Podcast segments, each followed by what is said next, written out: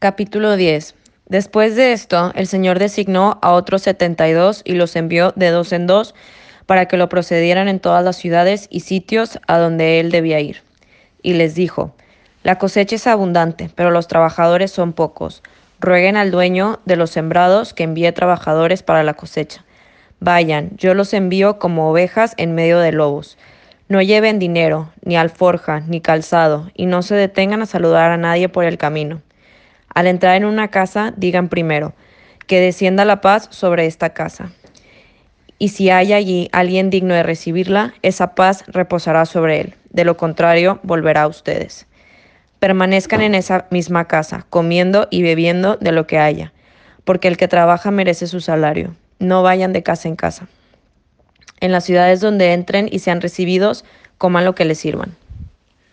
Curen a sus enfermos y digan a la gente, el reino de Dios está cerca de ustedes. Pero en todas las ciudades donde entren y no los reciban, salgan a las plazas y digan, hasta el polvo de esta ciudad que se ha adherido a nuestros pies, lo sacudimos sobre ustedes. Sepan, sin embargo, que el reino de Dios está cerca. Les aseguro que en aquel día Sodoma será tratada menos rigurosamente que esa ciudad. Hay de ti Corosain, hay de ti Bethsaida, porque si en Tiro y en Sidón se hubieran hecho los milagros realizados entre ustedes, hace tiempo que se habrían convertido, poniéndose silicio y sentándose sobre ceniza. Por eso Tiro y, Sidón, en el día del juicio, serán tratadas menos rigurosamente que ustedes.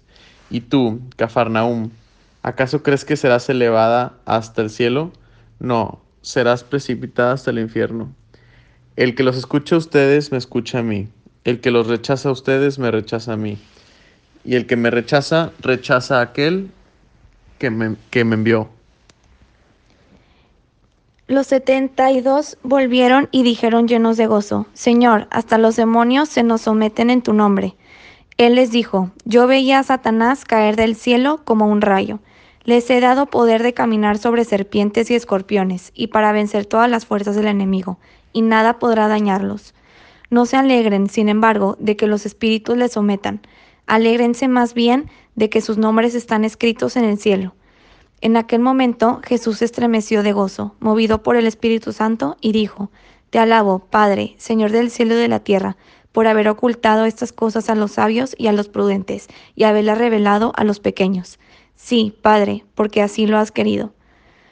Todo me ha sido dado por mi Padre, y nadie sabe quién es el Hijo, sino el Padre, como nadie sabe quién es el Padre, sino el Hijo, y aquel a quien el Hijo se lo quiere revelar. Después, volviéndose hacia sus discípulos, Jesús les dijo a ellos solos, Felices los ojos que ven lo que ustedes ven. Les aseguro que muchos profetas y reyes quisieron ver lo que ustedes ven y no lo vieron, oír lo que ustedes oyen y no lo oyeron. Y entonces un doctor de la ley se levantó y le preguntó para ponerlo a prueba, Maestro, ¿qué tengo que hacer para heredar la vida eterna? Jesús le preguntó a su vez, ¿qué está escrito en la ley? ¿Qué lees en ella?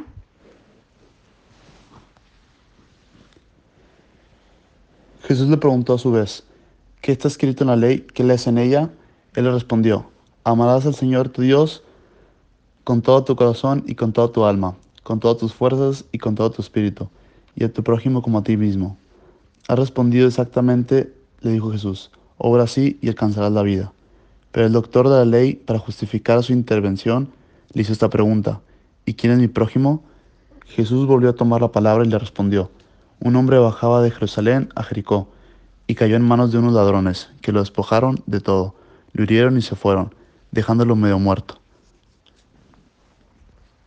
Casualmente bajaba por el mismo camino un sacerdote, lo vio y siguió de largo. También pasó por ahí un levita.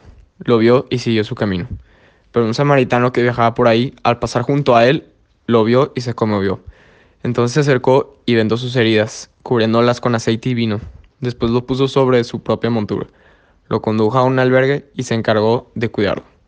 Al día siguiente sacó dos denarios y se los dio al dueño del albergue, diciéndole, cuídalo y lo que gastes más te lo pagaré al volver. ¿Cuál de los tres te parece que se portó como prójimo del hombre asaltado por los ladrones? El que tuvo compasión de él, le respondió el doctor. Y Jesús le dijo, ve y procede tú de la misma manera. El encuentro de Jesús con, con Marta y María. Mientras iban caminando, Jesús entró en un pueblo y una mujer que se llamaba Marta lo recibió en su casa. Tenía una hermana llamada María, que sentada a los pies del Señor escuchaba su palabra. Marta, que estaba muy ocupada con los quehaceres de la casa, dijo a Jesús, Señor, ¿no te importa que mi hermana me deje sola con todo el trabajo? Dile que me ayude. Pero el Señor le respondió, Marta, Marta, te inquietas y te agitas por muchas cosas, y sin embargo, pocas cosas, o más bien una sola, es necesaria. María eligió la mejor parte que no le será quitada.